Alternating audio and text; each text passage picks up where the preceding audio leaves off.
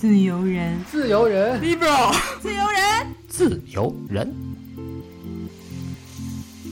所以我会觉得，我现在对于瑜伽的理解，就是它与其说是一项运动，我更觉得它是一种身心灵的这种疗愈的过程。你能想到一个例子，说你自己是一个完全自主的一个状态吗？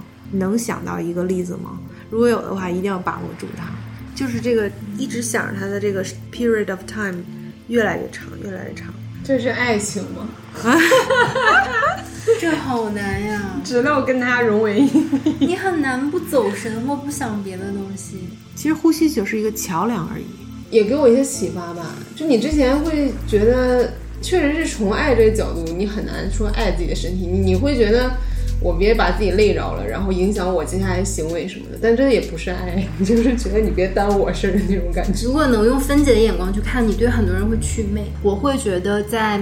一个特别不确定的时代和环境，然后在一个特别从疫情开始之后，就是随时都会有特别大的变数跟不安感的这样的一个时代，嗯，我们去向内观看，我们去寻找自己，我们去感受自己的身体和心灵，嗯，非常非常重要。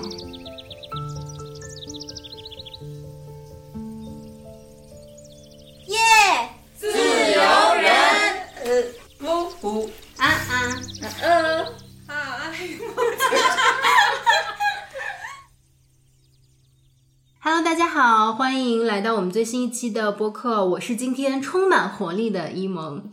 是吗？是啊。大家好，我是易阳老师的学生佳琪。啊，你又剧透了。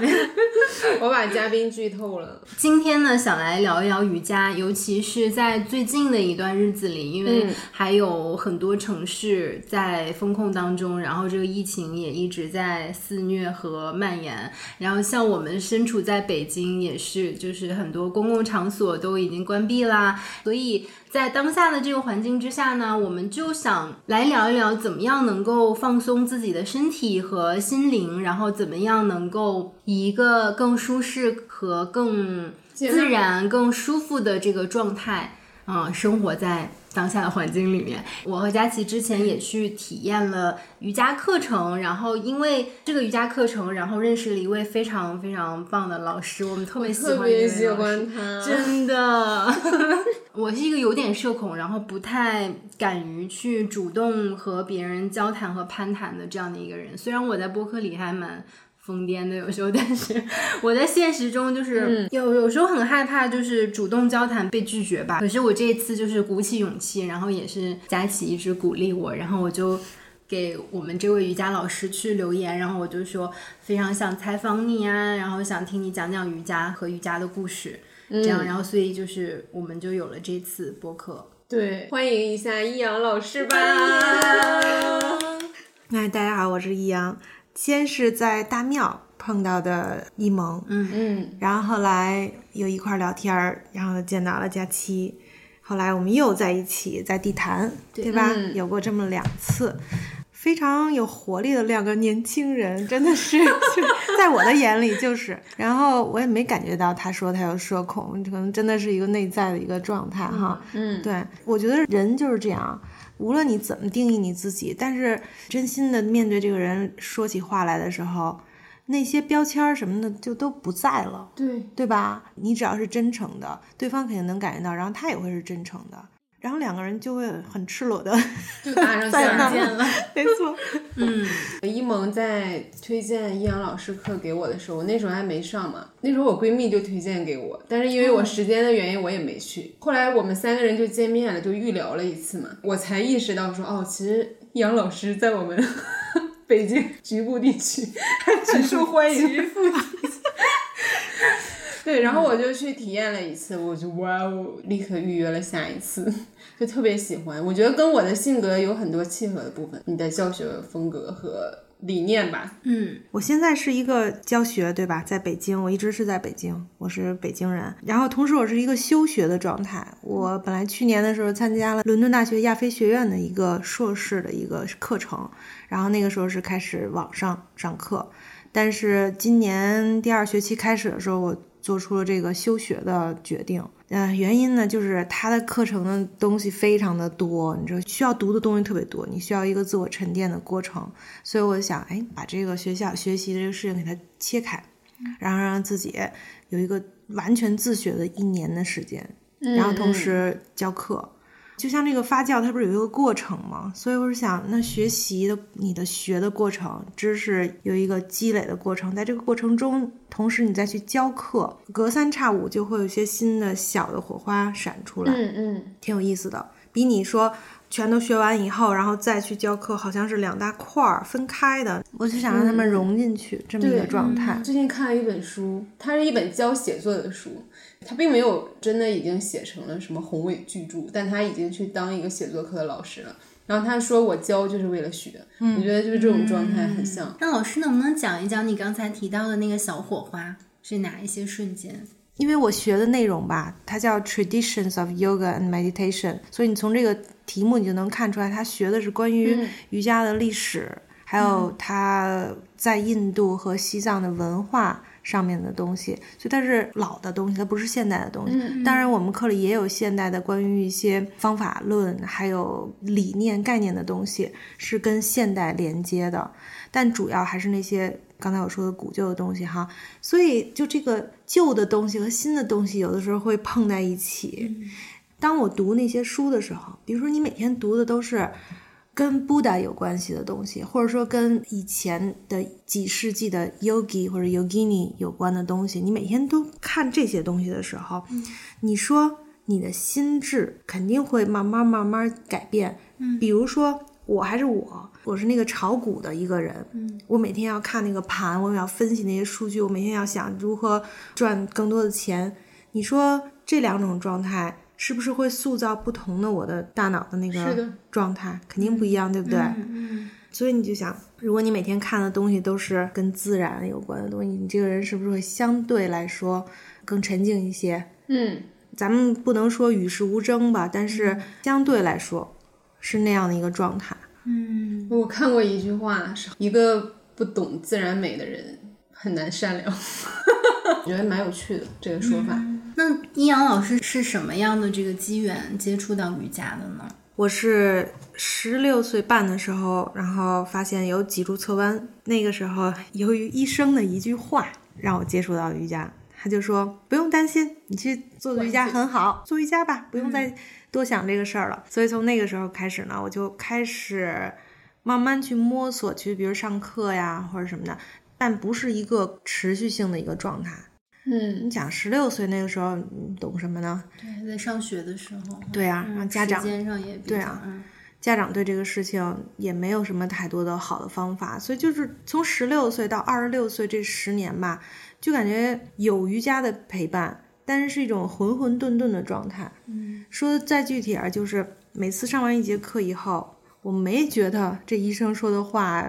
真的是实现了，反而会给我造成更多的，一是思想上的困扰，我没觉得它怎么样；二是我身体反而更疼了，就是我的背会更疼。上完这节课，所以从那儿以后呢，我就想，既然这医生说了，但是没起到这个效果，到底是怎么回事儿？我就开始琢磨这个事儿，我就想，可能是我做的不对。我没有当时否认瑜伽本身，我是觉得可能我的方法是不对的。从那儿以后呢，我就开始继续找，就想。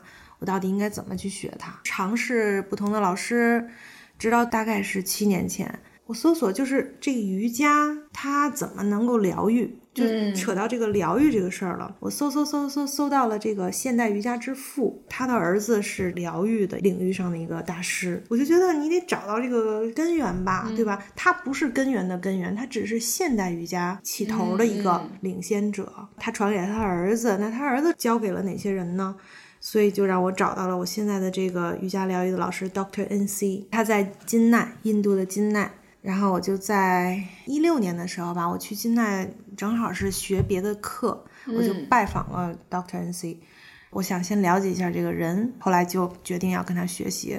从一八年的时候开始跟他学习，他有一个这个系统，就是三年的一个学习。不是连续的，就是你每年去一个月跟老师学习，有案例，有理论上的东西，然后还有一些道德上的东西。老师教的东西也不是说那个每一个小点都要教给你，很多东西是需要你悟的，全是原则。这个原则运用到每个人的身上的时候，要根据不同的情况去。所以这个就要靠什么呢？靠你回到你的生活的所在地，你去接触不同的人。比如你一来找我，你有什么问题，我要拿哪个 principle 去往你身上去套。那是跟另外一个人是不一样的，但是呢，我还是觉得不够呢。我就是觉得不能只有传统，你毕竟生活在一个现代的社会中，一个现代的整体的一个状态中，所以我就自己学了解剖学和人体生物学，就这两个给我帮助特别大。什么东西能够帮助我去理解到你身体里面的事情，会包括我自己，所以就是知识，说白了就是。就你得多多少少或多或少，并不能说像医生一样那么的透彻，但你大体上你要知道身体的某一个部位正常情况下是怎么运行的，你才能去跟那非正常情况去作为对比，产生差异，寻找出手段。这现在真的是体会到知识就是力量，就它会给我力量，这个力量会转换成自信。我其实也有脊柱侧弯的问题。对你之前也说过，嗯，当时那个大夫也是跟我说让我去做瑜伽什么的。嗯，我很好奇，易阳老师现在教的这个瑜伽，因为瑜伽在市面上有很多种类嘛，有什么热瑜伽、阴瑜伽，还有汤加，是叫汤加，汤加汤，阿斯汤加，阿斯汤加，对，汤加，你说对了两个字，对，是加汤，还有那种吊起来的，嗯，对，嗯，对。是听谁说的？他说可以飞起来那种瑜伽，他说那个就是为了摆 pose 和拍照的，其实并没有什么用。所以这些瑜伽种类有什么差别？您教的是哪一类呢？历史一直是在演变的，每一分每秒都成为历史。我估计，比如再过个几十年或者几百年，那当你们刚才说的那些都是成为历史了，对吧？嗯。再再往往上增加增加，我不反对所有的这些东西。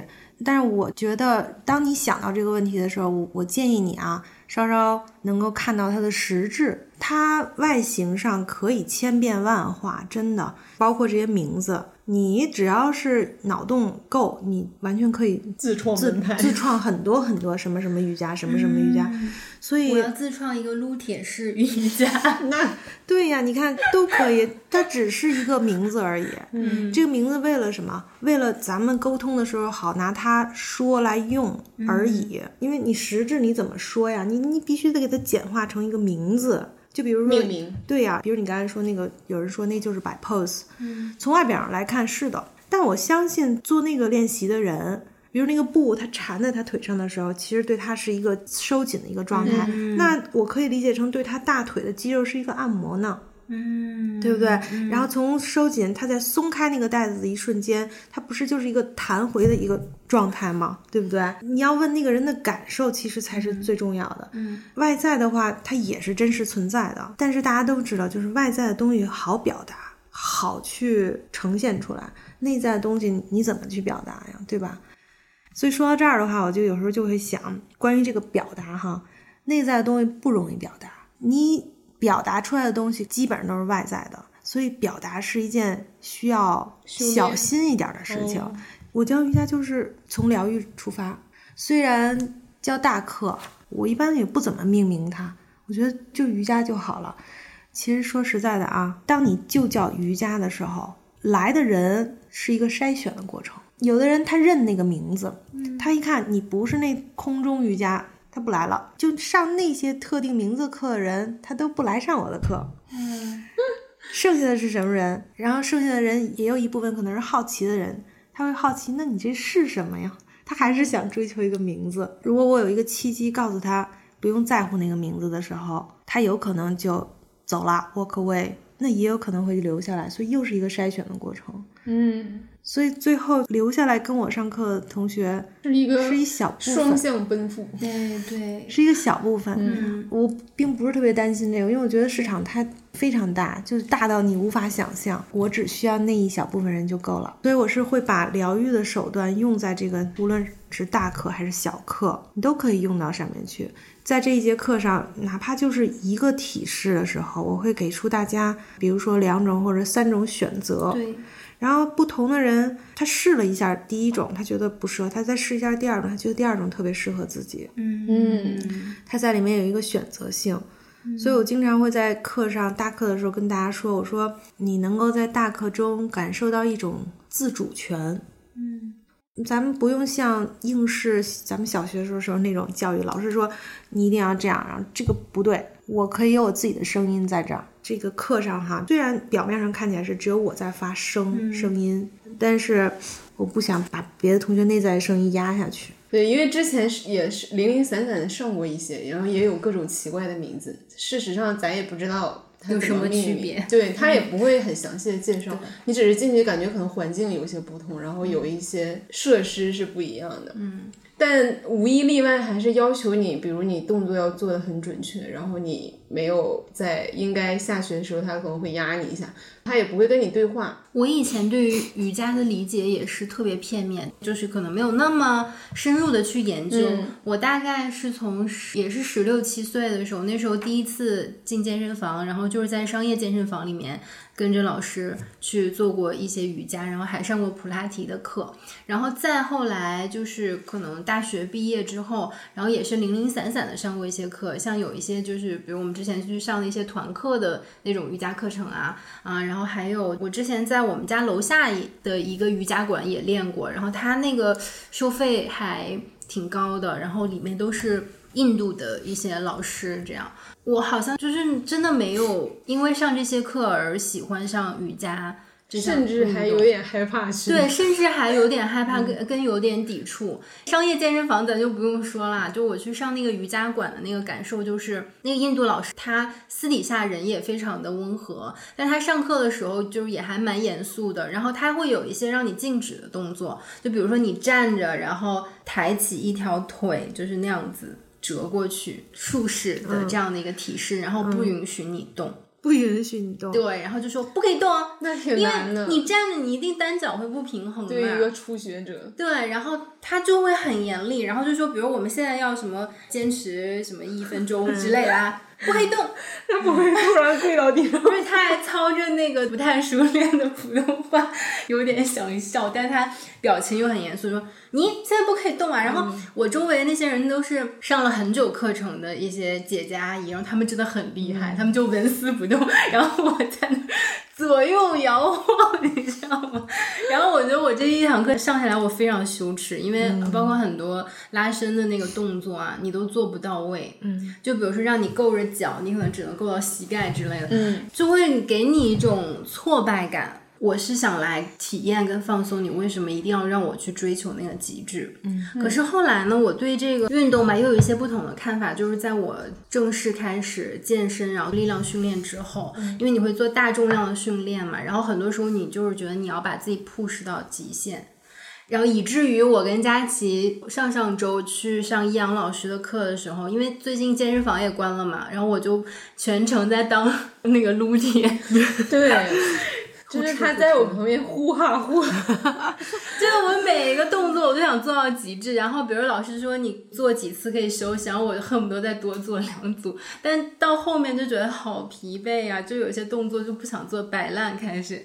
我会觉得它是一个，我不知道是我自己认知的问题啊，还是什么。但是我为什么又非常喜欢易阳老师的课，就是因为他不会去 push 你，就他不会去逼你做一些动作，他会说如果你做不到的话。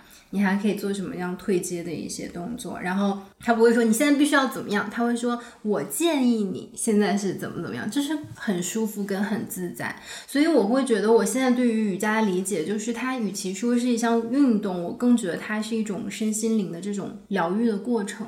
我也觉得有一个我印象特深刻，当时有一个环节，然后老师让我们闭上眼睛，就是说可以只听你怎么。描述这个动作，然后我们听到什么就是什么，你也不用睁眼看你做的对不对，就和其他人一不一样。嗯，然后这个我当时觉得特神奇，因为可能在我们过去还是会觉得，虽然这个动作我做不完美，但起码也要是在这个城市范围内。但那一刻我就觉得，天呐，我真的是非常自由，我根本不需要再去追求那些东西，就是我听到的东西就是我的世界，就它跟我喜欢的那种生活方式或者我追求的那种生活状态是很一致的。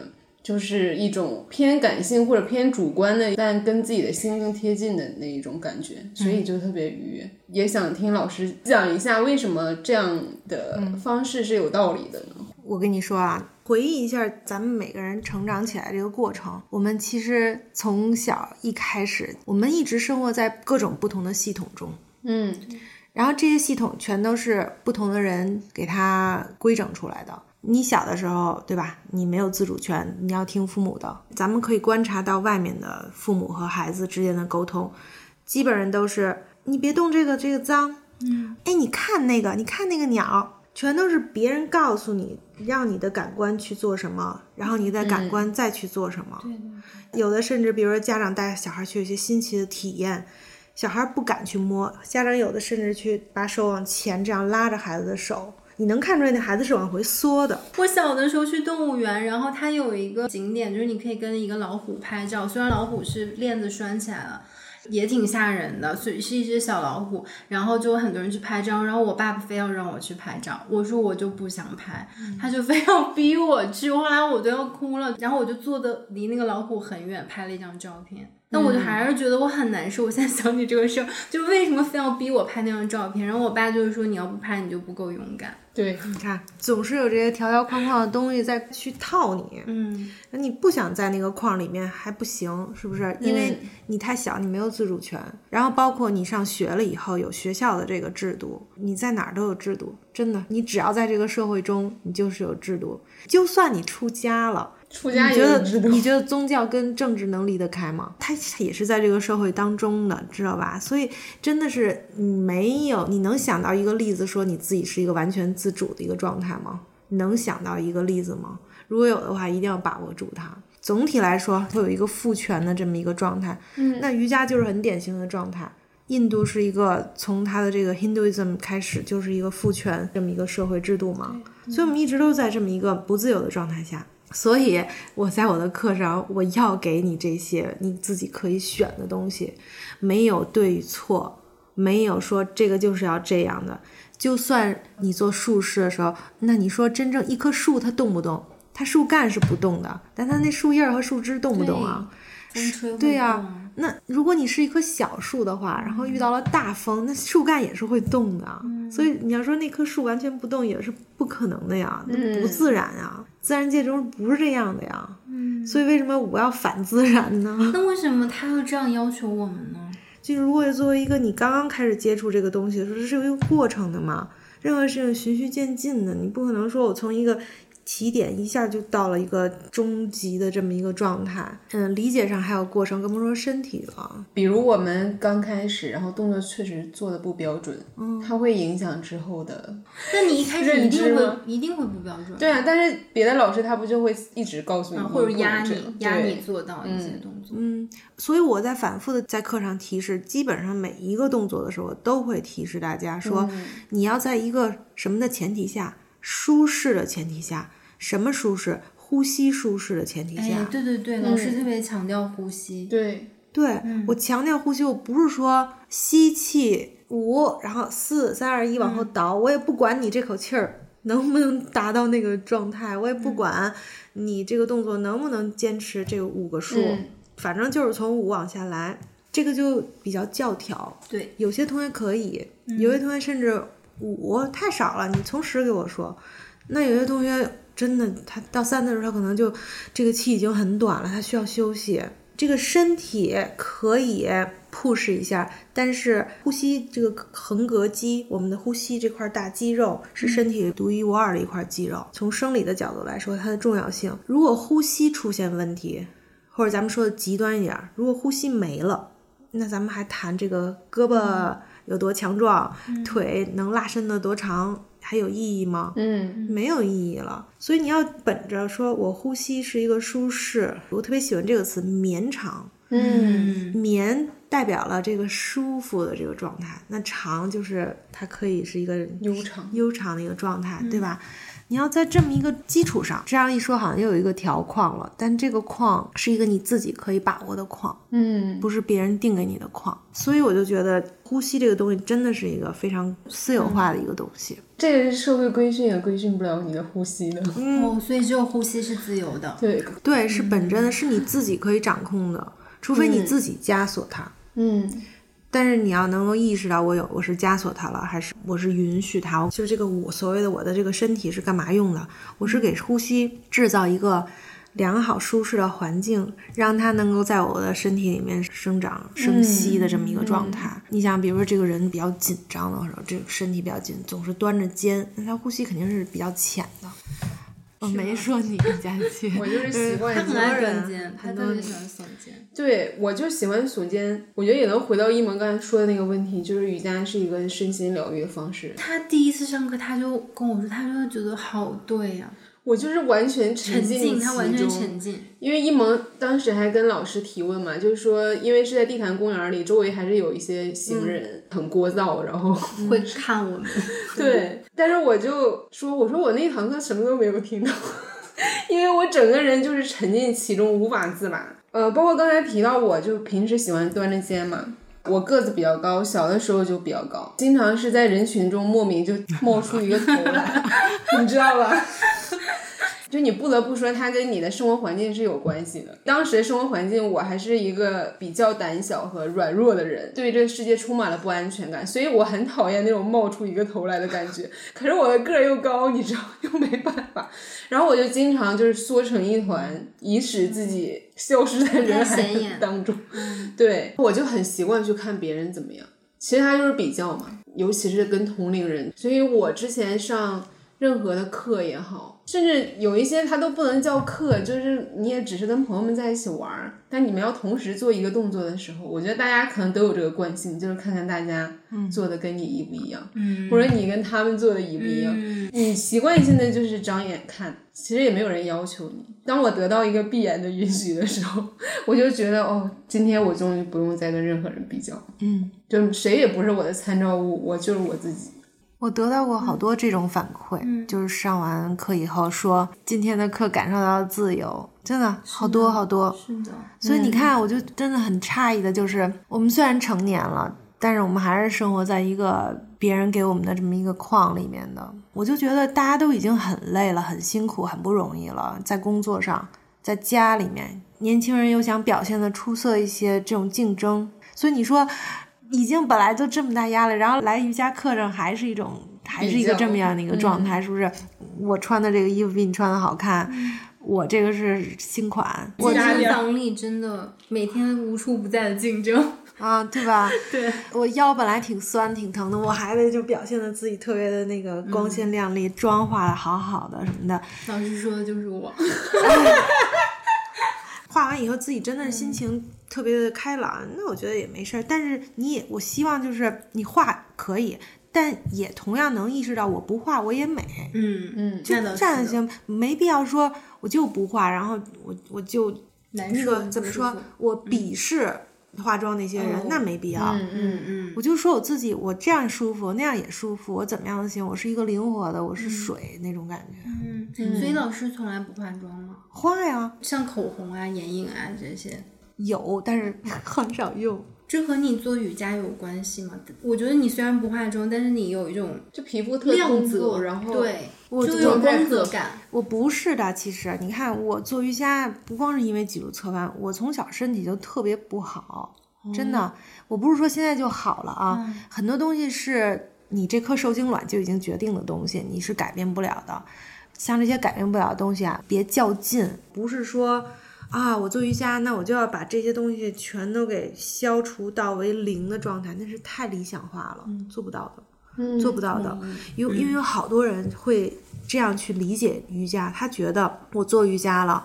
我就能够把身体这些我所有不想要的东西全都消为零，这个就是理论上是这样，但是你得做出多少的付出才能这样啊？你甚至好像听起来要改变你自己的基因，这个不可能。尤其是就是瑜伽疗愈这个东西啊，它是一个方法，能够帮助你去维持一个相对好的状态就可以了。嗯，这些都是要相对而论的。做了一些东西以后，让你。感觉舒适，舒适以后呢，我能够带着这个舒适的状态去做我每天要做的事情。嗯，我能够舒服的工作，我能够舒适的去处理人际关系，我把我自己照顾的舒服了。所以说，瑜伽它是一个特别特别特别基础的一个东西。有好多同学跟我说，哎呦，老师瑜伽太难了，说我跳舞可以，我撸铁可以，我游泳特别的棒，但是我做不了瑜伽。他觉得瑜伽比刚才他说那些东西还要难，其实不是，瑜伽是你你身体的一个基础逻辑。基础逻辑是什么意思？比如说我这手腕可以往回收，可以往外放。可以往左歪，可以往右歪，可以转圈儿，这是它的功能，基础功能。你把这些基础功能练好了，这个是瑜伽。为了是什么？我这手腕练好了，我才能更好的去打网球。我这个胳膊有力量了，我才能更好的去抱孩子。我这个腰舒服了，我才能够更好的去，我才能够 当程序员。加班，对吧？你你颈椎不疼了，你才能更好的去用电脑。嗯，要不你颈椎疼，搞得头疼，那你再对着电脑看，就是一个恶性循环。任何人都行，我姥姥都可以，我姥姥八十多了。所以，就方法是最重要的。嗯，那你让我姥姥做那空中瑜伽，那肯定不行。但是，她可以有她的适合她的东西。我觉得还有一点啊，也是我自己一直想要去克服，然后我希望我能慢慢克服和学习的，就是很难静下来。因为瑜伽它毕竟是一个比较慢，然后需要一个比较安静的环境，包括你自己内心要有一个。很平静的状态，你才能去做嘛。但你像我那天在公园里面，只要旁边有人走过呀，有人聊天呀，有人看我们呀，我就会一直分神，我就很难完全沉浸在里面。虽然我也想，但你越想，你好像越无法沉浸。然后再加上，就是好像你习惯了那些比较激烈的一些运动，让你静下来，你就会发现。好难做到，而 且这个跟性格有关系嘛？因为有的人是急性子，对我们丽霞姐也是，对，就，但是她最近也在练冥想和瑜伽。他们俩这样性格的人会反映说，我们这种急性子是不是就不不适合做这个，或者是需要更长的过程才能像一个慢性子的人那样？对你刚才说那个过程，对，是的。首先就是第一步，先要认清自己，对吧？你觉得自己是这种对于一说静下来就哎呦就特别难受的那个状态，你要知道自己是在这个位置，然后别硬把自己放到那个特别理想的那个打坐的那个状态中去，你放不进去的。所以就是这个过程可能稍微长一点，你得认同自己，对我只是需要一个长的过程，嗯，跟自己这么说，给自己做小总结特别有帮助，就是自省啊。在小事情上自省，有的时候我我也会跟同学说，观察也是一个自省的过程。你可以观察自己，你也可以去观察外在的东西。就是冥想吧，它就是一个特别慢的一个过程。好多同学就是总觉得冥想的时候应该尝到的那个甜头，他就总想着去尝到那个甜头去。但是他每一次做都是一个特别折磨的过程，不要有期许。像一萌说的那种身边的杂声啊，然后包括你的思想，有的时候有些思绪也会突然涌上来，得怎么去面对它？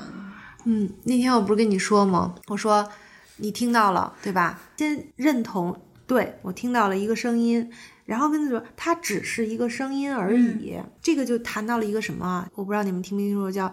Element meditation，这是一个特别早在佛教以前就有的婆罗门教里面的一个练习的方法。嗯，它就是通过冥想练习，让你自己能够达到一个能力，就是看待任何东西，无论是声音也好，还是看到的，还是摸到的，就是这种感官上的东西吧，你能够有一个把这个东西分解成元素的一个能力。嗯，你去想，比如说。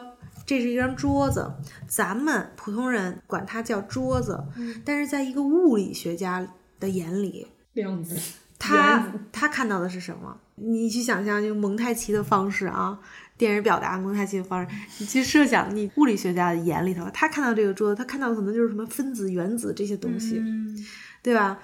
当我看到伊蒙这个人的时候，我看到的不是说哦，他今天穿的这个裙子。是什么牌儿的？呃，我是不是也能在淘宝上买一件？这这种状态，我看到的是他更实质的东西。可能比如说从他的眼神，我看到了他这人的性格，他对我的一种表达。对你就能有一个分解的这么能力。人可能就比较复杂。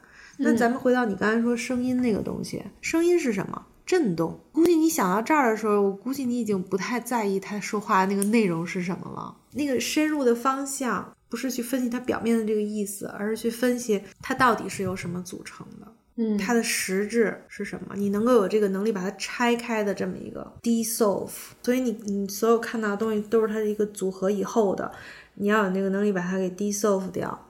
这种时候，你的世界观就会改变。我觉得很像那种走神时候的状态，就比如你打游戏的时候，你打的全神贯注，你周围发生什么，谁跟你说话你也听不见。对，所以我就感觉，当你在专注一件事情的时候，是不是就意味着你在对其他事情都是走神状态？我自己的理解。没错，你可以把这些东西通俗化的去理解，这样就反而更容易了，对不对？在瑜伽里面，我们的那个 mind 从低级到高级有五种，最低级那个就是我们可以把它俗称叫 monkey mind。就是跳来跳去的，一会儿这么一个念头，马上又那么一个念头，全是跳着的，是我的状态。我们都会有这个，这就是一个比较低级的一个状态。比如说在工作上，你这一周会做一个一周的工作的一个计划，你不就是要把这个 monkey mind 给它规律一下嘛，对不对？然后还会有，我现在有点想不起来是第二种还是第三种啊？那个 mind 就是像。水牛在水里面已经泡了四个小时的那个状态，就是一个滞住的一个三点水一个带，嗯嗯，停滞的那个滞，嗯，对，没有流动了。嗯，再往上高级就是你清晰知道自己现在在想什么，嗯。嗯，你能跟他共处，对，而且你会在一段时间内能够保持就想这一件事儿了，就是稳定了。然后后来你就可以规整到我能够专注在这一件事情上。然后其他的念头它进不来了，更好一点就是这这个时间段能够长一些，就是 concentration 嘛。最后最后就是这个 nirodha 哈，就是你能够非常长时间的跟你刚才专注的那一件事情有一种和它融为一体了的状态，跟它分不开了。你觉得你就是这件事儿，这件事儿就是你了。说事儿的话听起来好像有点复杂，就比如说水，一个很单一化的一个东西，你就觉得自己就是这个水了。已经变成水分子了，嗯，这个就是冥想嘛。你那也就是说，你这个过程得想着这个东西，对吧？你得一直想着它，你你最后才能觉得我跟它融为一体。对，就是这个一直想着它的这个 period of time 越来越长，越来越长。这是爱情吗？这好难呀！直到跟他融为一体，你很难不走神或不想别的东西，非常难。而且你听起来其实是不现实的，就，至少在我们现在生活这个状态中，怎么可能？你这一天不干别的事儿了吗？所以一定要把理论和实际分开。就那段时间你做到了就可以了，你还是要出来的呀，不出来你饿死了，不出来最终你就 nirvana 了，你就涅槃，对啊，你就死了。在我们去接触瑜伽过程当中，我觉得其实还是接触到了一些不太正确的一些瑜伽理念的。就比如说，有些老师非要硬压你的腿啊，压你的腰啊。可能有些人就喜欢啊，他会觉得我花了这个钱了，我上了这个课了，那我就是要有一定的效果。然后还有一些是他可能练的时间也比较长一点了，他会追求一种。比较极致的高难度的一些效果和动作，嗯，所以其实我还挺想让易阳老师讲一讲他理解的瑜伽的一些观念。我还是从这个瑜伽疗愈的这个角度来去说这个事儿，因为我在这些年自己的练习和教课的过程中，我自己发现了哈，大部分人来说啊，这个总结不适用于每个人。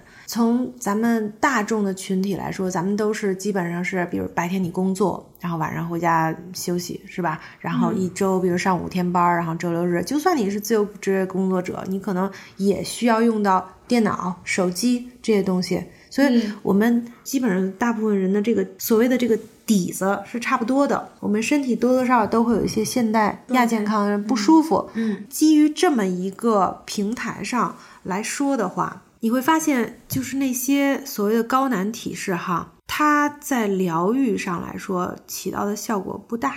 嗯，因为我所接触的来上私教课的人，比如说肩颈有问题、腰有问题，我跟你说啊，我让他一平躺，还什么都没做呢，他就已经舒服，就是他的问题已经解决一半了，你知道吗？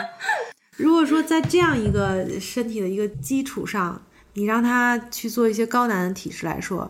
大多数情况下，只是对他的身体有一个伤害，没有什么疗愈的效果。那倒立的话，能够让他的身体有一个倒置的这个状态。那你做下犬，你甚至就站在那儿，把上半身折下去，你的头已经是一个倒置的状态了，对吧？那有的人又说了，那你站立前屈，你腿没有得到倒置啊？那你平躺把腿、把脚放在床上或者放在一个被子上，也是一个倒置，对吧？只要你你就稍稍的变通一下，一想能够用简单的手段去代替来解决这个事情，何乐而不为呢？对不对？干嘛非要去耗很多的能力和精力？这种内在的力量，这些都是你的精气神，这都是你的那个最核心的一些东西。不要去耗它，要去养它。有的时候我在课上就跟同学说：“我说你能够把这个一节瑜伽课上下来，在这个过程中，你感觉到我是在滋养我自己，而不是去消耗我自己，对吧？嗯，像你刚才说的哈，比如说在课上，很多人希望老师去压一压他，去推一推他。我跟你说，在那个过程中，确实是你能够感到一些一丝的快感。我不知道是不是跟你们那个撸铁或者是什么的。那个快感，挑战极限，对，就是痛感，有的时候也会让你产生快感。是的，对对对。其实这又话又说回来了，为什么大家喜欢这种快感？又回到刚才那个体质那个话题，你一直都在这个体质里面，你已经习惯了。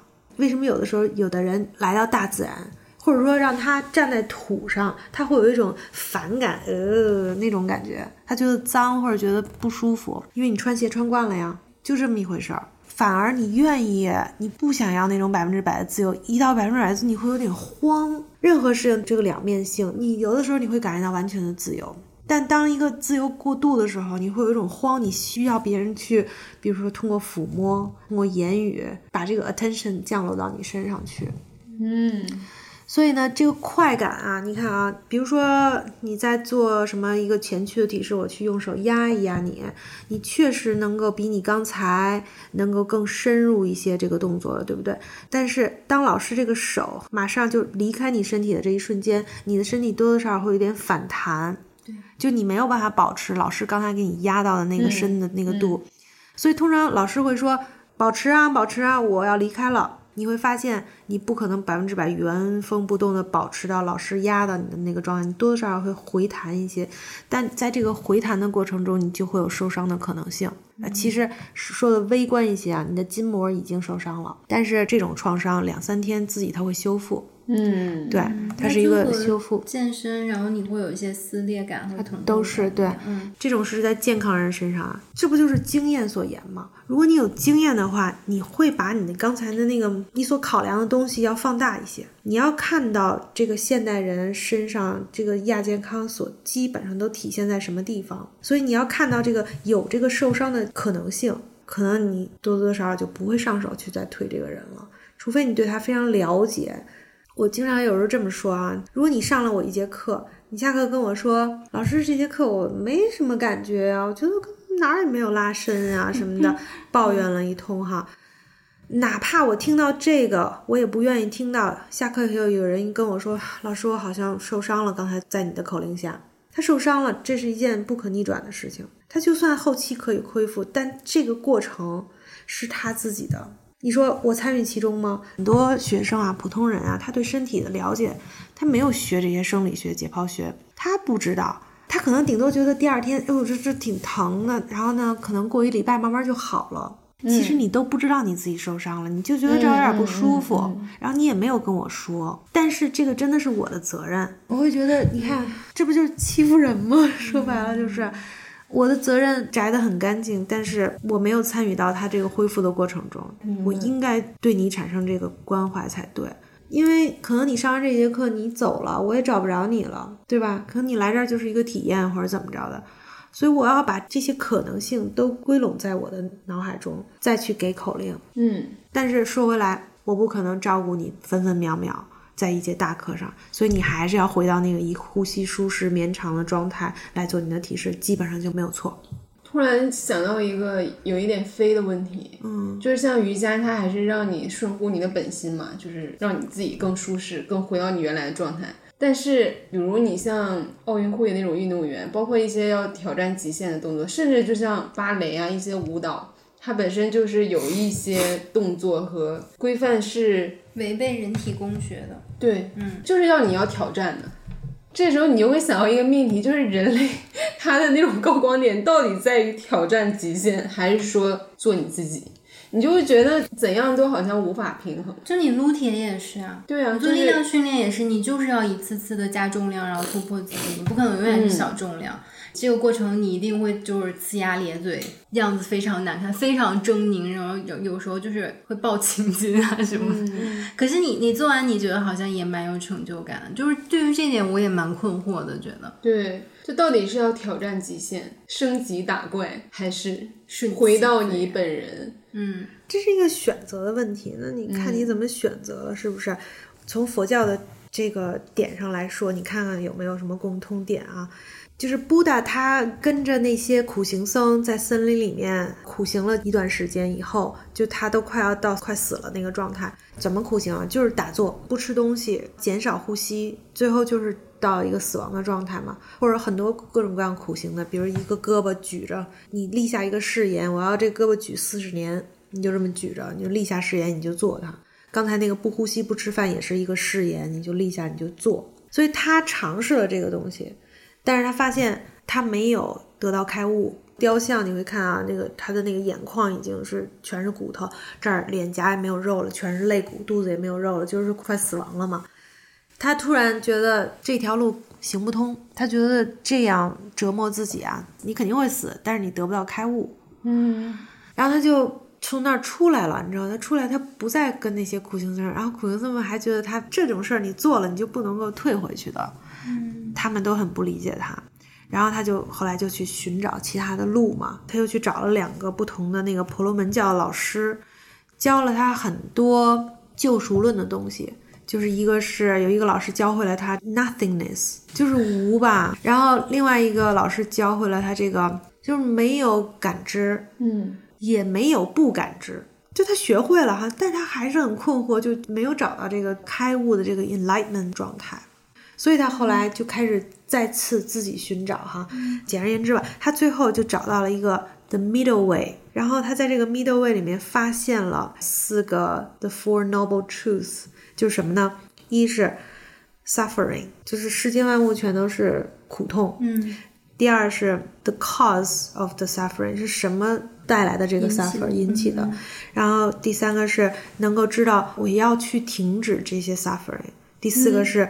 停止这些 suffering 的方法，嗯，就这四个是 the four noble truths。你可以选择在像森林里一样那些苦行僧，或者可以都有，嗯，在不同的状态下，其实可以兼顾嘛。对，以前有个学生跟我说，就觉得这个佛教这些东西吧，总是说好像让你能够感觉到你自己越来越弱，就总觉得是退一步、退一步、退一步、退一步，越来越弱的那个状态。我觉得有这种想法，我也能够理解。好像我也有一段时间以前是这么认为的，但后来我觉得其实不是。你觉得让你越来越弱，其实是你在跟一些其他的东西状态去做对比。因为现代社会的竞争太多了，什么都是得要做到好，多做才是好。所以这已经是一个思维定式的一个东西了，很难让你自己的理解力再去回到一个减的这个过程。减好像听起来觉得好像是一个 give up 的那么一个放弃的那么一个状态，但其实不是，非常难。真诚的对自己说，你不用对我说啊，因为我发现有的时候啊，就是人会自欺欺人嘛。其实你明明知道你自己是有那个嫉妒，有那个羡慕，但是你就不说，你还不是说你不跟别人说，是你不跟你自己说，你骗你自己。就是越特别简单的东西越难，但是还有一个东西，就是我刚才说的，就是现代的这些所谓的符号性、标签化的东西吧，它在覆盖着我们。你一直在这条路上走的，你看不着这条路，所以它才难做到。其实刚才易阳老师也介绍了很多瑜伽与宗教与佛教之间的关系，但其实瑜伽它和正念呀、灵修。也有着可以说是密不可分的一些联系，可不可以在这方面给我们介绍一下？我在印度的时候，我有去过一些 ashram。ashram，ashram 就是怎么说呢？灵修所吗？它每一个 ashram 有它自己的一些规则，所以就是这个地方它主要是练 karma yoga。那你到那儿去，基本上你可以是当志愿者。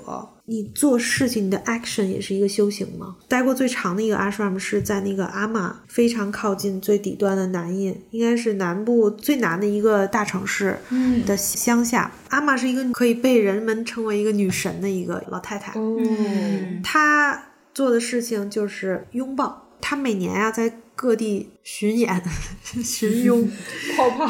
对他真的 全世界啊！我当时去他阿 shram，然后待了三周的时间，所有住在这儿人都需要工作，等于说他整体的运营都是由我们所有的这些住在这儿的人做的。你可以每天去那个 work center，你去自己报名你要做什么，比如你想刷碗。你想去厨房，你削土豆，这都是工作，所有每一点一滴的，所以有好多人在那儿就做这个 karma yoga，甚至就是非常难的工作哈，比如说处理垃圾这个事情，他早上可能四点钟就要起床，那刷厕所，你又想不到喂鸽子，那你什么时候练习瑜伽呢？karma yoga 就是。没有报酬的情况下，每天你愿意做这个东西，就有的人他就是特意去做，比如他去那个 job center 哈，人家说你想做什么，他说你给我什么我做什么，不挑，嗯，这是非常高的境界了。我不明白为什么一定要去那儿做呢？如果你想做这种工作，就是你想体验，不是在哪儿都可以体验吗？那是非常理想的呀，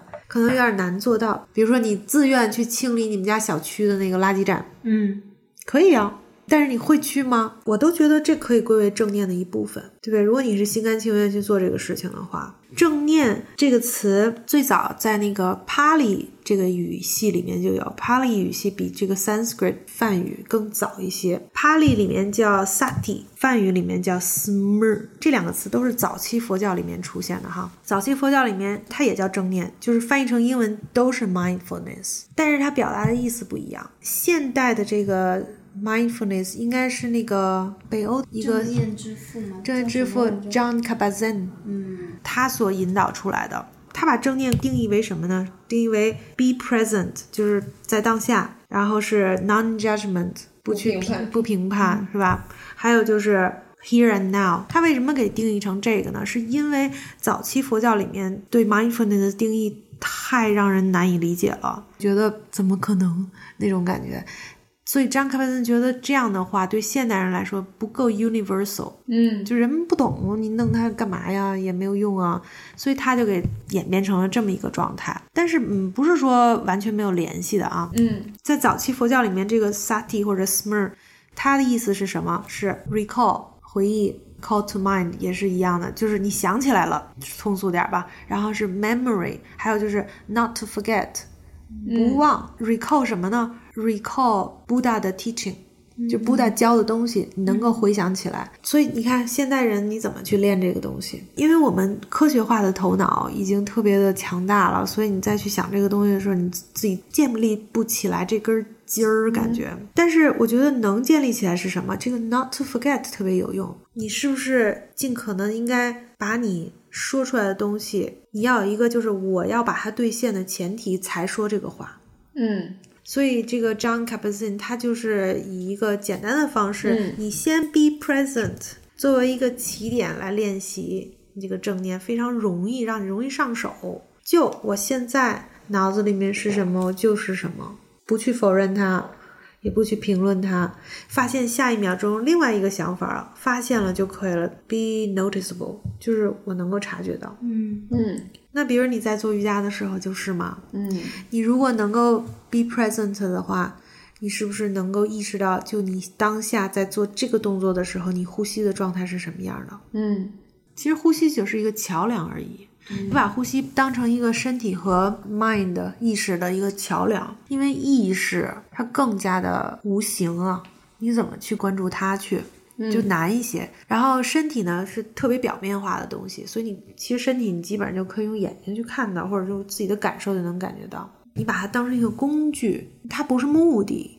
嗯，身体是大乖，也给我一些启发吧。就你之前会觉得，确实是从爱这个角度，你很难说爱自己的身体，你你会觉得。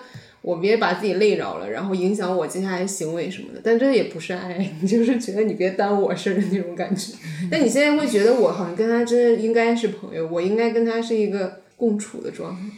对啊，能够意识到，其实有的时候我们是在 abuse 滥用我们自己的身体。先爱惜自己的身体，用什么方法？有个 therapy 的方法。但最终呢？我不知道你们知不知道无我的这个概念，no self。它有一个叫 Three Marks of Existence，就是三大存在到底是什么？没有永恒不变，第二是就是 suffering 苦痛，嗯第三是 non self。就最难理解的是这个 no self 这个东西。如果你试着现在想，我把这个标签摘了扔了，把这个标签摘了扔了，就这样一层一层的剥剥离，最后剩下的是什么？没有，是没有，对，我说怎么想不出来？是不是？那就对了，那就对了，你想不出来就对了。其实本无我，菩提树何处惹尘埃？就是这种啊，这么一想你就明白了啊。但是你说知道这些东西有什么用啊？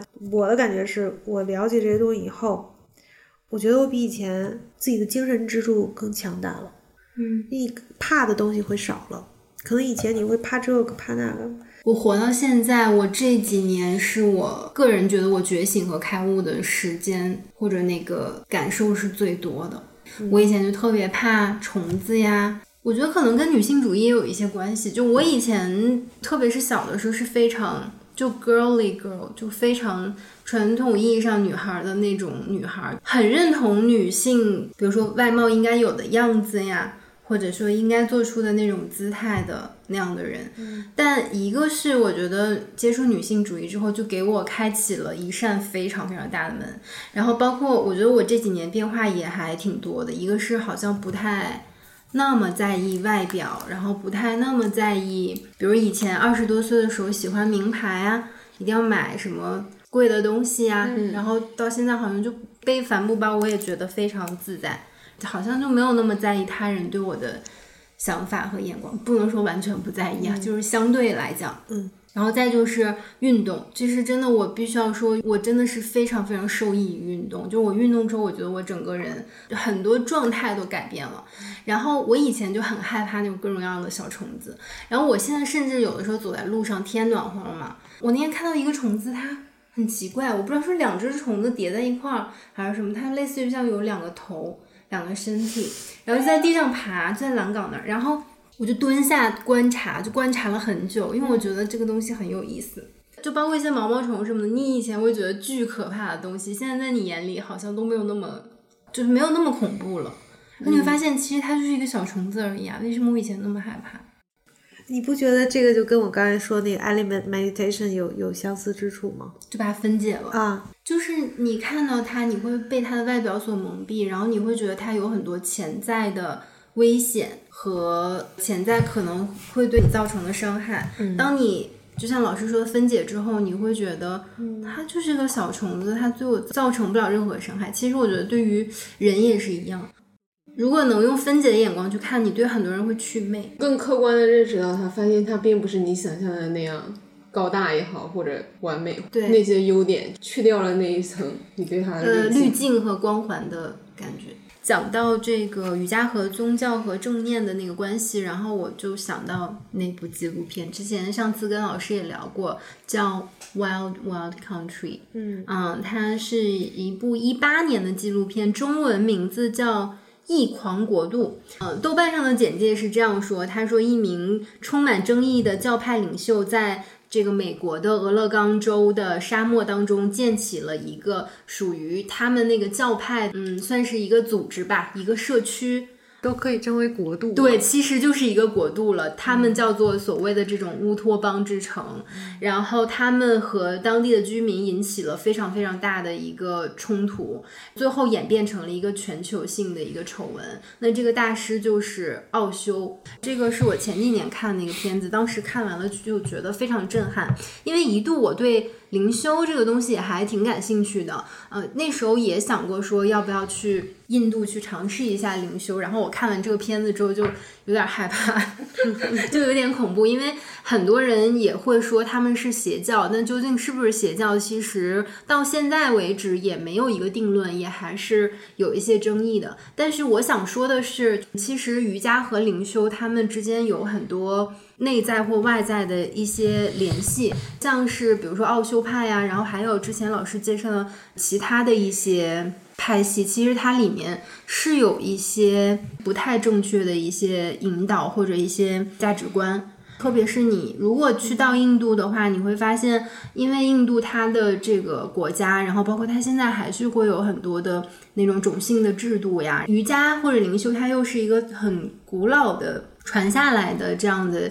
修行的一个形式，就是会不会让人们误入歧途，或者说有一些不太好的一些影响？对你说这个，现在我就是有点把我带回到我在印度时候的那个所见所闻所感哈。嗯，其实事情看起来表面上特别复杂，尤其是比如说一个 ashram，它是一个非常非常复杂的一个一个体系，有着那么多的人，非常混乱，容易让人看不清楚。对，所以为什么那么多人就陷进去了呢？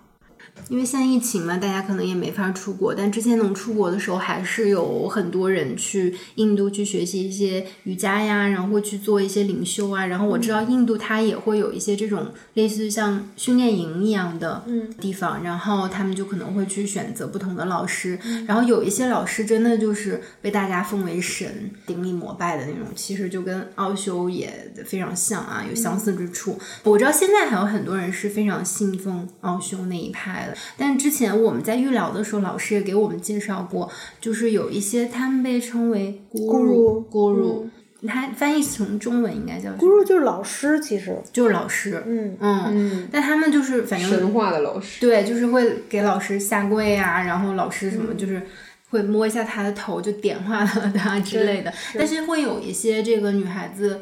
就上当受骗了，甚至是有一些幼女这样的情况。对，你听起来特别自然。比如说，你如果是一个穷苦家的孩子，然后家里都养不活你的时候，中国不也有这样吗？比如送戏班子，以前对吧？那印度可能就送到这种 ashram 里面去。然后他从小就是在这个 ashram 里面长大的，然后每一个 ashram 里面都有一个 guru，ashram 其实是家的意思，嗯，就是这个 guru 的家，就这意思，知道吧？然后有好多 devotee 在这儿一起生活，所以你想，如果是一个小小的女孩子被早早的送到这个 ashram，她没有去上所谓的现在的教育，然后她接受的都是教义。这些东西就是这个 guru 他定下的这些教义，等于说他的整个世界就是这个 guru。那么很自然，这个 guru 说什么他都会去做的。这个 guru 他的定义可能是把一些很古远的 tradition 稍稍改变了一些，你都没法说的，你说不清楚的。我很喜欢，就是刚才我不说我这个瑜伽疗愈 yoga therapy 的那个老祖宗，算是是这个现代瑜伽之父嘛。然后他说过一句话，他就说。学生和老师的关系，他是这么定义的哈：no more than a friend and no less than a friend。其实他们是在一个比较微妙一个层次上。嗯，咱俩保持这个师生的关系，不多于像朋友一样，也不少于像朋友，所以你自己把握去吧。他没有一个很清晰的定义在这儿说。嗯嗯。但是你说它不清晰，其实他又给你框到了一个非常非常小的一个地方。那你说到这些受害的这些，或者是有争议的，我看就是权力结构。对，其实我看那个《Well Well Country》也是这种感觉。你会觉得他们好像一开始真的是想要建立一个乌托邦，然后他们真的想要建立一个欢乐国度，每个人进去都能 free 的做自己。嗯，但实际上。你真的进入进去，你会发现里面就是权力结构或者权力等级非常森严。然后一些人拥有了权力了之后，他就希望他的权力能够无限扩张，然后他能够永远的守住他的这个权利。嗯，对。但是很有意思的一点就是，他这个纪录片我觉得相对来讲还是比较中立状态的。他会采访俄勒冈当地的一些居民，然后他也会采访当年的奥修的这些信徒，然后包括他当时的那个。最大的助手那个助理 Shila 嘛，因为他现在也还在世。他当年的一一些信徒，现在讲起来，当年在那个营里面的那个生活，还是会热泪盈眶，然后还是非常非常怀念。当地的居民又觉得他们就是完全打扰了他们的生活呀，然后造成了很多破坏。他们就是等于说自己建立了一个国度，然后想完全占领那个地方的那个感觉。嗯，然后我觉得都有自己的军队呢。对。奥修有很多辆劳斯莱斯，然后他说，过去的那些灵修呀、宗教，他们就是要强调就是 suffering 啊、受苦啊，然后不能享乐呀，然后要禁欲啊。他说我们就是要开放，然后我们是物质主义的什么自由灵性主义之类的吧。然后就是说，我们做这些事情都是为了我们在性上面感受到另外一层快感。那我们就是再说回来，说到古代瑜伽跟现代瑜伽，那里面肯定是有一些。性别意识不太好或者比较模糊的一些地方。但我觉得现代瑜伽它肯定还是进步了、发展和改变的。那老师能不能讲讲现代瑜伽和古代瑜伽的一些区别？功能性首先是最大的不同。古代的那就是非常简单，通过苦行制造身体的 tapas，tapas 就是一种热，嗯，用这种热，然后去让你升华，达到那个 nirvana，其实就是死亡嘛，死亡的那个境界。他这个死亡的意思就是停止轮回，停止再次的往生。所以这是以前的练习，所以以前的练习就是很简单，就是在森林里面严酷的。最热的时候烤着你，甚至在最热的时候，周围放了一圈火盆。嗯，现在印度也有这个，也有这些人去做。你要去 Varanasi 的那个圣城，你能看到各种各样。你是觉得，嗯，这是什么？这是什么？那不就晕倒了吗？意念呀，那个意念强到让你不会中暑。真的吗？有这个可能性。那他们真正就在做嘛，对吧？那胳膊一举，这胳膊都已经成为杆儿了。还举着，但是身体下那指甲都已经都这样了。奉爱瑜伽就是把自己完全奉献出去了，对。所以说他们的思维方式跟咱们完全不一样，因为信念建立的基础是不一样的。嗯嗯。那现代瑜伽是什么样啊？所以说到这儿的时候，我就想说一句啊，就是 yoga 和 yoga therapy 是完全两码事儿。瑜伽是不可能去迎合你、你、你、你、你的。但是 yoga therapy 它是一个非常变通的工具，可以去迎合不同的人。一定不要把 yoga 和 yoga therapy 混在一起。我记得我在上那个 yoga therapy 课的时候，哈，第一节课。一上来，老师就说，Yoga therapy is not yoga，就他特别强调这个。然后他又说，Yoga 也不是 Yoga therapy。真的，其实我们之前在说到瑜伽的时候，米莎姐姐总说，她说美国其实她是特别善于把所有的事情娱乐化和商业化的，包括瑜伽也是。就到了美国之后，好像你看似它是发扬光大了，但实际上它。离瑜伽的那个内核强调的本质就越来越远了。嗯，那我们最后还是想问一下易阳老师，就是我们要怎么样去选择瑜伽老师？我觉得可以这样，就是你去上一节瑜伽课吧，你先搞清楚你自己的目的是什么。其实你不是去检验这个老师去了，对不对？你是想找一个自我的体验所在。在一个设计好了的一个大环境，把自己装进去，但并不意味着我在这样的一个环境中没有自我权，没有自主权。对，所以如果你能够在任何一个集体课中都能够感觉到多多少少的自主权，我觉得就可以。那就反过来说，其实它就成了一个评判老师的标准。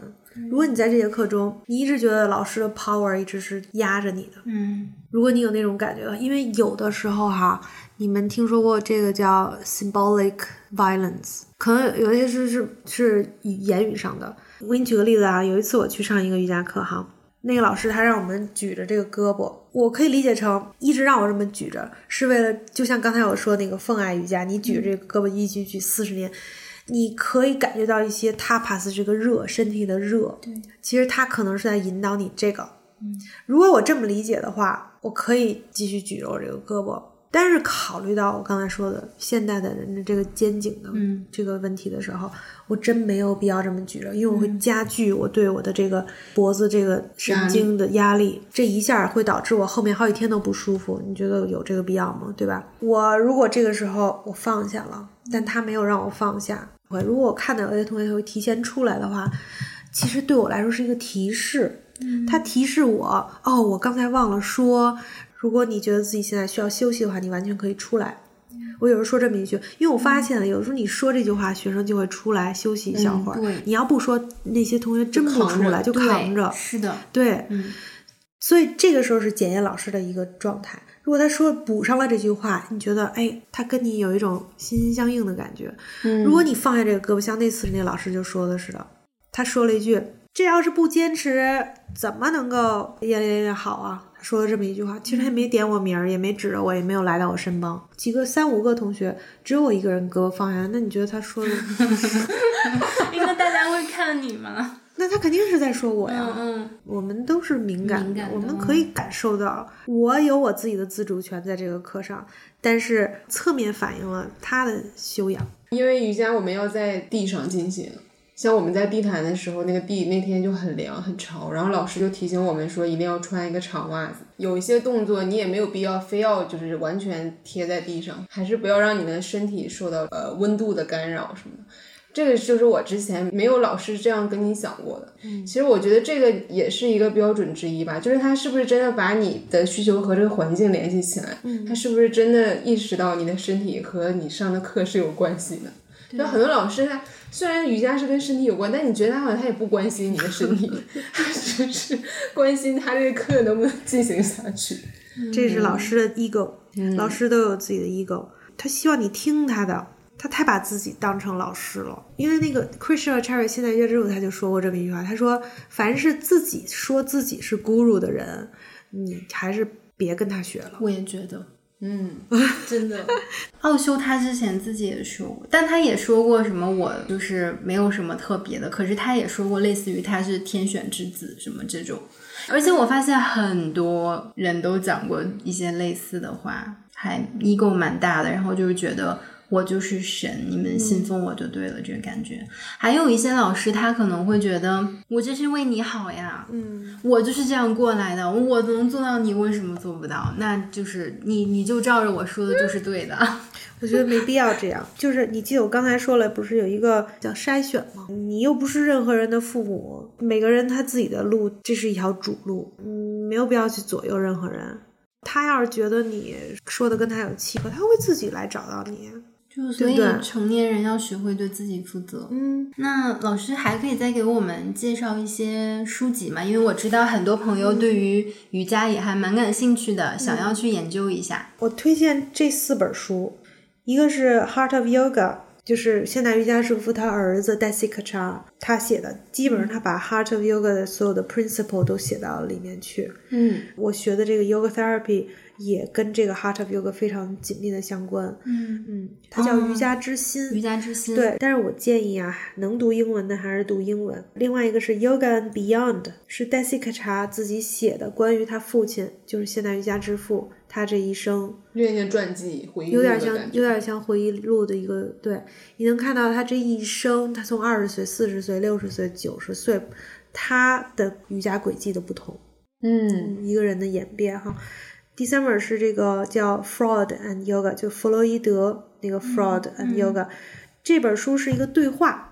嗯，是戴西克查和德国的一个弗洛伊德研究者，他们两个人的对话，同时代的两个人在用瑜伽和心理学上面做对比，特别有意思。对，对话式的。嗯，最后一本是《Foundation of Buddhism》。这个是就是佛教的一个基础。这本书很短，在佛教里面的书里面来算短的，好像一共是是二百多页，二百多页挺短的。对，他是是美国的一个学者吧，叫 Rupert Gethin，就是他写的非常容易读，分章节的，把每一块儿里面都阐述的比较清楚。如果你刚才对我说的那个 No Self 比较感兴趣的话，你读读他那个就非常清晰。嗯，对，介绍这四本书。我觉得今天跟易阳老师聊完了，我就更想上大学。对，然后好像进入了一个新的境界，这种感觉，就感觉不知不觉两个半小时就过去了，然后好像每天都想跟他聊一下，对，修养一下身心。嗯，那最后我们还是推荐一下易阳老师的课程吧。嗯，我们其实这完全不是什么商业合作啊，我们也没有收钱。嗯，但就是我们真的是自己去体验了一下，真的觉得。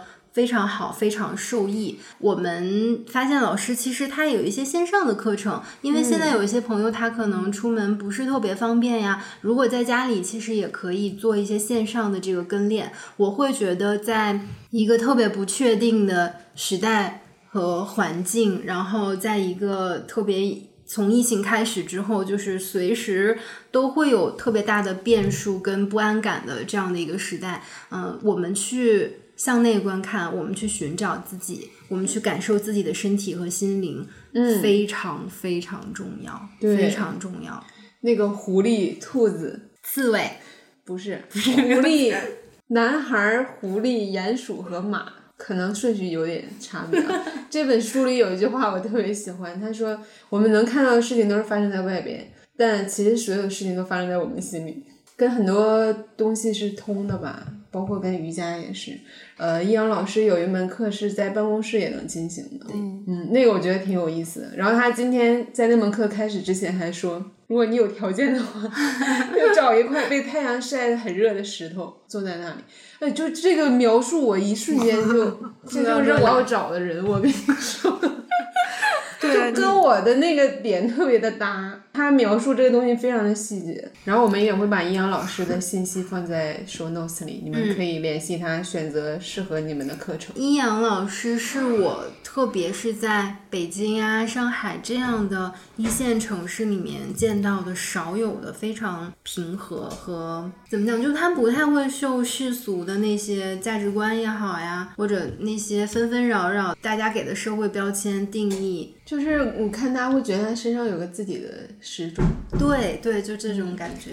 无论是外在的，比如皮肤啊、什么头发呀、穿搭这种，嗯，你都都觉得他跟这个社会时钟并不是强行平行的。嗯，而这些就恰恰也反映了他的内在嘛，因为他我们也会跟他交谈，上课的时候他会叫我们每个人的名字，就是他基本都很熟悉。其实这一点也是我很在意。就是你会觉得他是关照你们每一个人，而不是说，哎，那个角落里的那个女的，对，所以我觉得能碰到这样的老师也也很幸运，但可能也不是说每一个人你都适合这样的老师。虽然我们喜欢阴阳老师，但是因为他适合我们，大家可以先体验一下或者观望一下。如果是你喜欢的老师，就可以更多的关注他。嗯，我还是希望大家不要被。健身房里面的那种瑜伽课程所引导或误导吧。如果你真的对瑜伽感兴趣，可以先看一看阴阳老师推荐的这几本书呀，或者自己呃真的去学习和了解一下。有些人他可能就是想追求我将来能够做到高难度，我想做特别高阶的那种瑜伽，我觉得不是不可以。那你就去寻找那种类型的老师，嗯，保护自己，然后不要不要受伤就好，别受伤。也希望疫情过去之后。能看到依然平静的大家，无论是通过瑜伽还是别的方式，还是希望大家今天能够跟我们一样度过了很愉快的一两个小时的时间吧。嗯。嗯，辛苦你们，还得剪。感谢易阳老师给我们带的茶，对我们刚才忘了。说茶，嗯，就非常容易，在家自己就可以做，嗯，养胃的，北方人建议喝。好的，我们都是，是的，嗯，那么就结束啦。好，吸气，谢谢大家，拜拜，谢谢老师，呼气，谢谢，谢谢。你可以在各大播客平台订阅我们的播客，也可以关注我们的微博“自由人 Liberal” 和公众号“自由地 Wonderland”，接收最新资讯。加入我们的社群，给我们发送听友来信。你可以在 show notes 里找到入群方式和邮箱地址。这里是自由人的自由联合，自由的人请举手。举了吗？举了。节目还没结束，不要走开，后面还有彩蛋哦。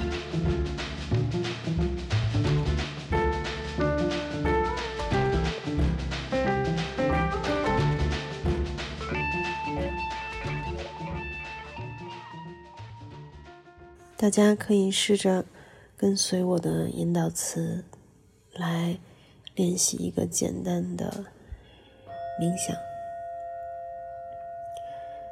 你可以找到一个舒适的地方坐下来，坐在椅子上，或者盘腿坐在垫子上。如果你感到疲惫的话，可以躺下来，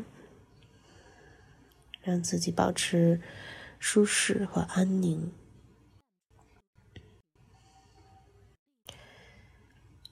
花一点点时间调整一下自己的周边，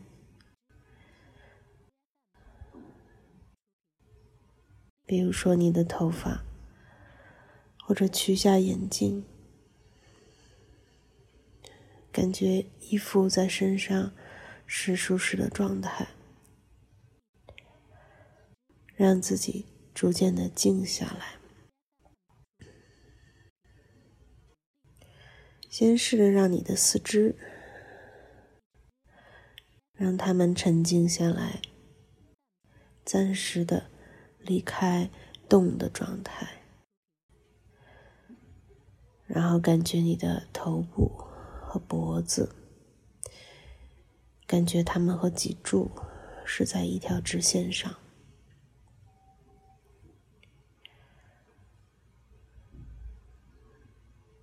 在这里去感受你身体静止的这样的状态，去细细的品味，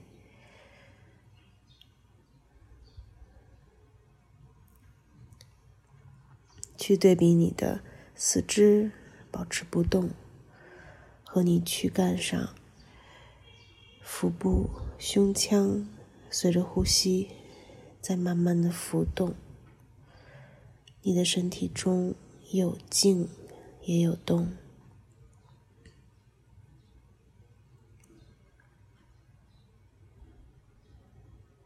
当你能够明显感觉到自己逐渐的在沉静，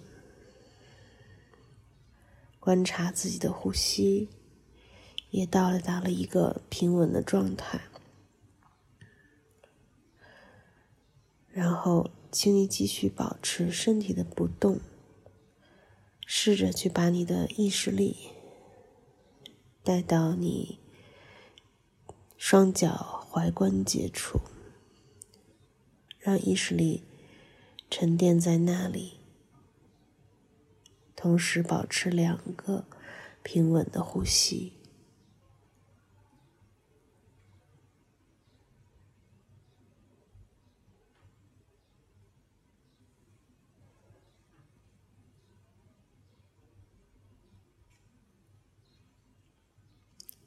再缓慢的将意识力向上移动到你膝关节处，意念稳定之后，在这里保持两个深长缓慢的呼吸。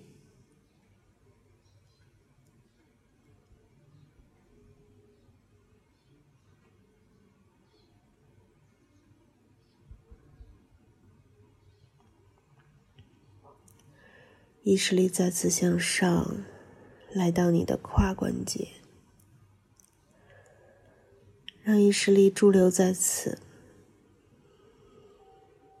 同时让自己保持两个绵长的呼吸。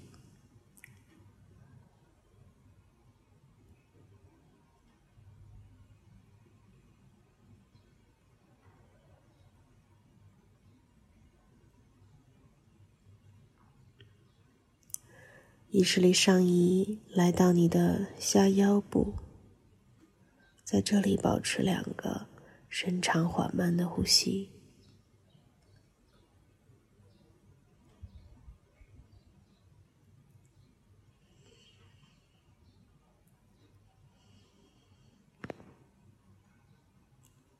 意识力上移到中背部，同样保持两个。深长缓慢的呼吸，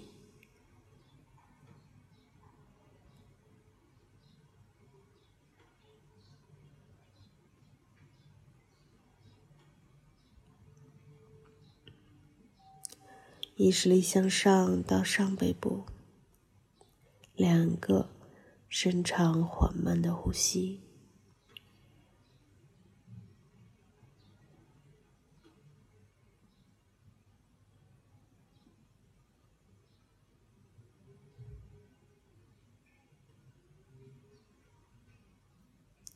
让意识力分散到你的肩轴处，在这里保持两个深长缓慢的呼吸。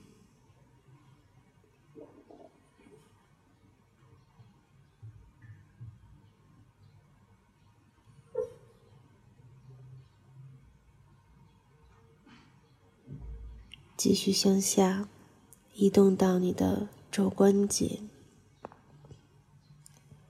在这里停留，保持两个绵长的呼吸。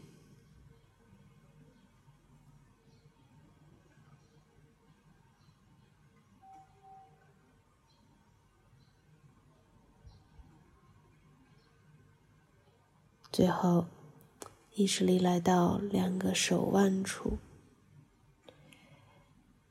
两个。绵长的呼吸。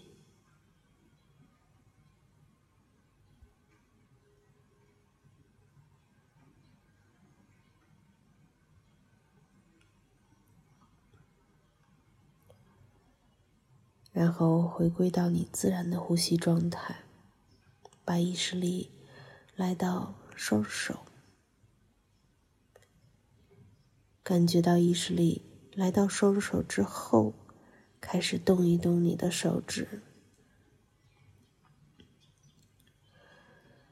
然后慢慢启动你的双臂，缓缓的将双手轻轻的合十在胸前。让掌心处是一个镂空的状态，仿佛你在捧托着一朵很娇美的白莲花。你不要把它挤碎，让双手合十，靠近你心所在的位置，中间。如果你是坐着的。试着把心的位置向天空处挺拔起来，代表着你的你整个人的尊严和你的优雅。同时，让眉心处微微下垂，朝向你心所在的位置，让你的智慧变得谦卑一些。